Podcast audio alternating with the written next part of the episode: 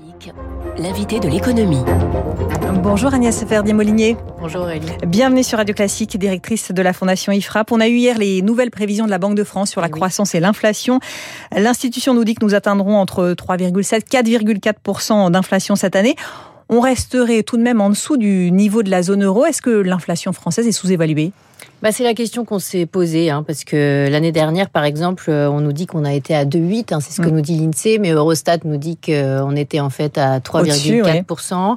Et puis chaque fois que le gouvernement prend de nouvelles mesures pour bloquer les prix de l'énergie, eh bien, euh, c'est plus comptabilisé dans, dans l'inflation. Et ça, ça pose quand même des, des questions, parce que euh, moi, j'ai beaucoup d'interlocuteurs qui sont de très très bons experts sur le sujet et qui me disent, en réalité, on pourrait arriver jusqu'à des points d'inflation à 6-7 euh, cette année, hein, euh, en 2022. Donc euh, là, clairement, ce que nous dit la Banque de France, je crois que c'est aussi pour pas euh, trop euh, nous inquiéter, mmh. mais on est quand même rentré dans un cycle d'inflation. Euh, par ailleurs, ce qu'ils nous disent aussi, c'est que en 2023, 2024, ça va se, se résorber cette inflation. on n'y croit pas mmh. tellement mmh. parce que là, on a vraiment des investissements énormes à faire sur tout ce qui est énergie, tout ce qui est centrale nucléaire, etc. Ça va prendre deux points de PIB. On a des grands défis de souveraineté, d'indépendance énergétique. et ces grands défis, ça coûte cher. Donc euh, vraiment, euh, on est certainement rentré dans un cycle d'inflation beaucoup plus long que ce qu'on nous dit. Et par ailleurs, ce qu'on peut reprocher un peu à, à ceux qui nous dirigent, c'est euh, que finalement, on, on pouvait s'y attendre. elle était là avant la crise ukrainienne, cette inflation? Bah oui, en réalité, elle était là avant parce que on a eu toute cette crise Covid, avec cette pandémie, avec cette ouverture massive des deniers publics, avec ces dépenses très très importantes, avec cette politique accommodante de la Banque centrale européenne. Et en réalité, euh, les différents gouvernements euh, cherchaient à avoir un peu d'inflation pour écraser leurs dettes, il faut le dire. Donc on a mis un peu le doigt dans l'engrenage. Alors bien sûr, maintenant, c'est très lié à la question euh, des prix d'énergie, qui est liée aussi à la guerre en Ukraine, mais mais vraiment, on était déjà, on avait déjà mis le doigt dedans, euh, et euh, dire le contraire serait totalement hypocrite. Euh, donc, on sait très bien que là, on va se retrouver dans une situation hyper compliquée euh, parce que on voit bien que la Banque centrale européenne veut pas vraiment euh, remonter ses taux, veut arrêter ses rachats de dettes publiques, mais en même temps, elle veut pas les, les arrêter trop vite et on, le calendrier est quand même assez assez long. et puis, finalement, on va être pris en étau entre d'un côté un risque énorme de crise sociale mm. parce que euh, nos concitoyens clairement vont pas pouvoir supporter cette inflation euh, euh, à des niveaux très conséquents et pendant très longtemps. Hein. et puis de l'autre côté, le risque de crise de la dette parce que les taux sur les emprunts de la France à 10 ans aujourd'hui, ils commencent à remonter. Alors on est autour de 0,78 de taux. Alors on va dire c'est pas énorme, mais c'est beaucoup plus que l'année dernière où on était en, en négatif.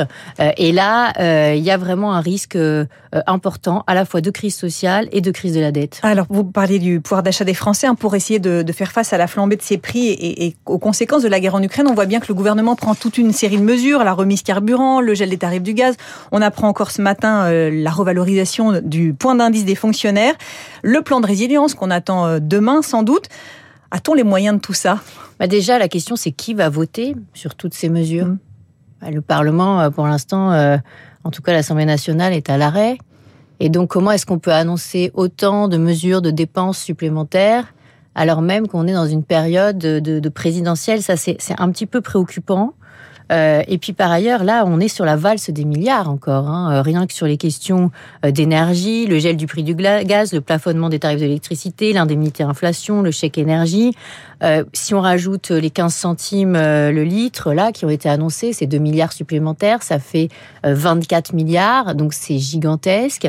Si on rajoute ce qui a été annoncé hier sur le point d'indice des fonctionnaires des trois fonctions publiques, eh bien c'est 2 milliards encore supplémentaires. Donc à chaque fois qu'il y a une annonce, en gros, elle coûte 2 milliards d'euros de plus.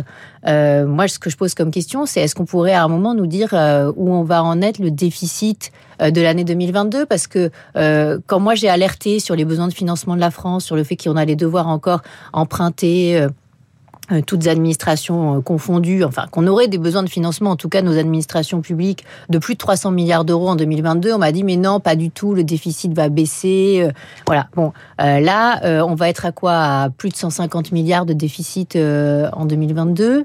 On est vraiment dans l'inconnu. Et puis en plus, quand on fait le point à la Fondation IFRAP, on s'est rendu compte qu'entre 2009 et 2020, on avait voté au Parlement 170 milliards d'investissements en défense mm. et que 55 milliards n'ont pas été décaissés. C'est-à-dire que pendant qu'on met des crédits et des crédits sur des dépenses de fonctionnement, sur l'arrêt de l'économie avec du chômage partiel, où on a dépensé deux points de PIB, deux points de notre richesse nationale euh, ces dernières années, eh bien, euh, on ne fait pas les investissements essentiels sur les sujets euh, régaliens de l'État. Et ça, c'est extrêmement préoccupant. C'est-à-dire qu'on fait des arbitrages et on a toujours l'impression qu'on est en retard d'une crise.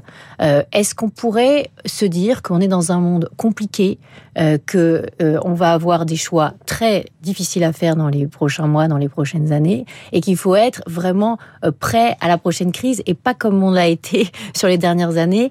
Euh, maintenant qu'on a cette dette à 2900 et quelques milliards euh, à la fin de l'année 2022, euh, bah, plus ça va, bah, plus on est faible pour réagir. Et c'est ça qui est mm. un petit peu euh, ennuyeux dans, dans, dans, ce que nous avons vécu euh, ces dernières années. Merci beaucoup Agnès Verdier-Molinier, directrice de la Fondation IFRAP, invitée de l'économie sur Radio Classique. Je rappelle votre livre, Le vrai état de la France, paru aux éditions L'Observatoire. Très bonne journée. Merci. Il est 7h22 à suivre l'info politique sur Radio Classique.